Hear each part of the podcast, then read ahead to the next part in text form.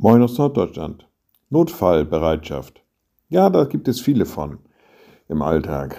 Notfallbereitschaften, ob die Heizung im Winter ausfällt, ob das Auto auf der Autobahn liegen bleibt, ob es sich um einen medizinischen Notfall handelt oder was es im Einzelnen auch sein mag.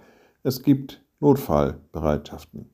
Es sind Menschen, die fachkundig ausgebildet sind und die auf Anruf bereitstehen, helfen und Abhilfe schaffen, reparieren, in Gang bringen oder was es im Einzelnen noch sein mag. So eine Notfallbereitschaft ist schon eine segensreiche Einrichtung. Nur allein das Vorhandensein bringt ja nun schon mal gar nichts, sondern man muss dann auch diese Hilfe suchen. Wenn bei mir, ich bleibe mal bei diesem primitiven Beispiel, im Winter die Heizung ausfällt und ich rufe meinen Hausarzt an, dann bringt mir das gar nichts. Da muss ich mich schon an den Heizungsnotdienst wenden. Die anrufen. Die kennen sich damit aus, die kommen dann vorbei, günstigstenfalls sehr schnell, und die Heizung läuft wieder. Für die ist das eine Kleinigkeit. Die drücken einen, einen Schalter, die legen einen Hebel um, die ziehen eine Schraube fest und schon läuft die Sache wieder.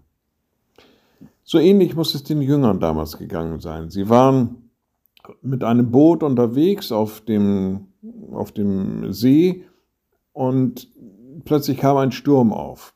Heftige Wellen waren da und Jesus lag im Boot und schlief. Aber sie wussten, wohin sie sich wenden könnten. Sie weckten ihn und sprachen zu ihm, so heißt es im Matthäusevangelium, Herr, hilf, wir verderben. Jesus wusste genau, was zu tun war. Er sagt zu ihnen, ihr Kleingläubigen, warum seid ihr so furchtsam? Und stand auf und bedrohte den Wind und das Meer, und es war eine große Stille. Das heißt, da, wo sie sich an Jesus wendeten, sagte er zunächst mal, passt mal auf, ihr braucht keine Angst haben. Ich bin doch da. Ihr braucht euch nicht den Kopf zu zerbrechen, ihr braucht nicht hier furchtsam hier durchs Boot zu stapfen. Es ist alles gut. Ich bin da. Und dann half er. Mit einer, ich sag's mal so, ganz nonchalant, mit einer Handbewegung schaffte er das Problem aus dem Weg, wie das eben bei Notfallbereitschaften so ist. Das Einzige, was die Jünger machen mussten, sie mussten ihn wecken. Sie mussten ihn ansprechen, sie mussten ihn um Hilfe bitten. Vielleicht auch mal einen Hinweis, vielleicht auch mal ein Tipp für uns. Wenn wir im Glauben Schwierigkeiten haben, wenn wir auf Gott nicht mehr so richtig vertrauen können, einfach mal sagen, Herr, hilf. Und vielleicht kommt dann auch diese Antwort, sei doch nicht so kleingläubig. Wir kriegen das schon hin. Mit einer Handbewegung kann Jesus Christus, mit einer Handbewegung kann Gott unsere Probleme beseitigen. Fragen wir ihn doch einfach mal. Herr, hilf, denn er ist immer in Notfallbereitschaft.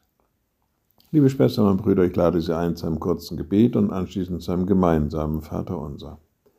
Allmächtiger Gott, guter himmlischer Vater, wir sagen dir Dank, dass wir uns an dich wenden dürfen. Du hörst uns, wenn wir im Gebet zu dir kommen. Du nimmst dich unserer Sorgen, unserer Nöte an. Wir bitten dich, gib uns immer wieder neu das Erleben, dass wir dir am Herzen liegen.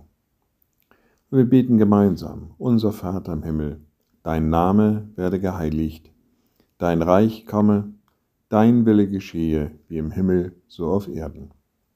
Unser tägliches Brot gib uns heute und vergib uns unsere Schuld, wie auch wir vergeben unseren Schuldigern. Und führe uns nicht in Versuchung, sondern erlöse uns von dem Bösen, denn dein ist das Reich und die Kraft und die Herrlichkeit in Ewigkeit. Amen. So seid gesegnet, bleibt behütet und bleibt gesund. Tschüss.